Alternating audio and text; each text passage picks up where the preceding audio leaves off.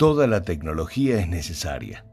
Todo lo que permite mejorar en las organizaciones, sistematizar procesos y acelerar ventas es lo que todos queremos, ¿no? En definitiva, vendría bien todo lo que me dé el mismo éxito que tienen las mayores plataformas de redes sociales, plataformas de películas, de aplicaciones, buscadores, etc. Enchufar un cable nuevo a la empresa y que sin el menor esfuerzo, todo funcione de las mil maravillas, sería ideal. Testimonial. Desde 1988 que asisto a los valientes emprendedores, todos muy sacrificados, desde las épocas analógicas hasta el presente tecnológico. Pero a veces escucho pensamientos como, tengo un problema de precios con la competencia, no tengo una base de datos buena, nunca le mando ninguna información a clientes, pero no tengo tiempo de ponerme en el tema de las bases de datos. Ese pensamiento es muy cercano a la famosa frase no tengo tiempo de cargar combustible porque tengo que manejar todo el día. Problema cultural. Si creemos que la segmentación y el trabajo de las bases de datos lo tienen que hacer las grandes empresas de redes sociales, tarjetas de crédito, Google y demás, estamos muy equivocados.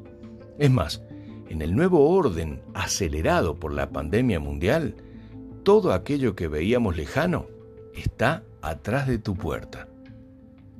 Problema de supervivencia. Empresa que no se adapte o esté presa de funcionarios sin instrucción o negligentes, está en problemas de supervivencia. La organización sin base de datos va a desaparecer. Algunas lo harán más rápido, otras lentamente, según el sector donde se encuentren.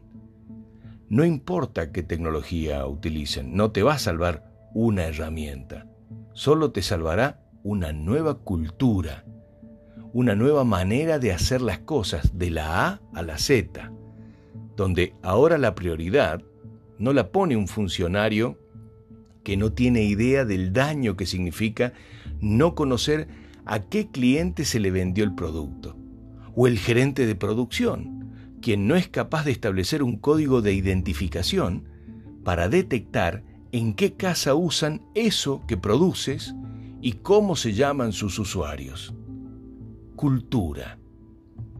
En un intercambio de mercancías por dinero, uno se queda con el dinero y el otro se lleva la mercancía. La cultura, por el contrario, es muy generosa, porque es el caso de algo que intercambias y las dos partes siguen teniendo lo mismo. Cuando enseñas algo, se la llevan las dos partes. La cultura es algo que se multiplica, la cultura es conocimiento, no ocupa un lugar, y es lo que te puede hacer gigante, invencible o muy competitivo. Cultura de base de datos. Todo lo que sucede en una organización es un dato, y un dato es análisis y estadística.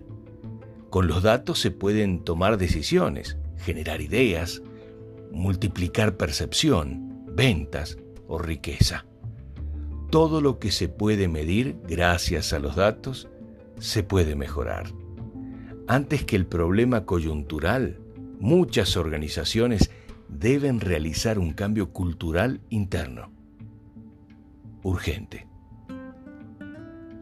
Todo lo mejor.